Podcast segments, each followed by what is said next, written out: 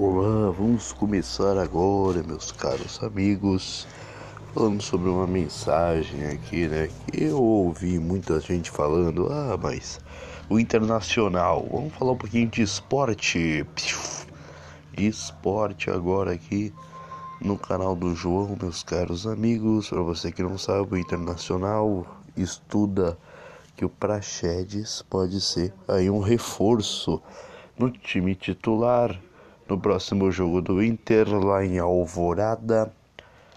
Equipe titular vai ser o Lomba, Saravia, Fux, Cuesta e Moisés.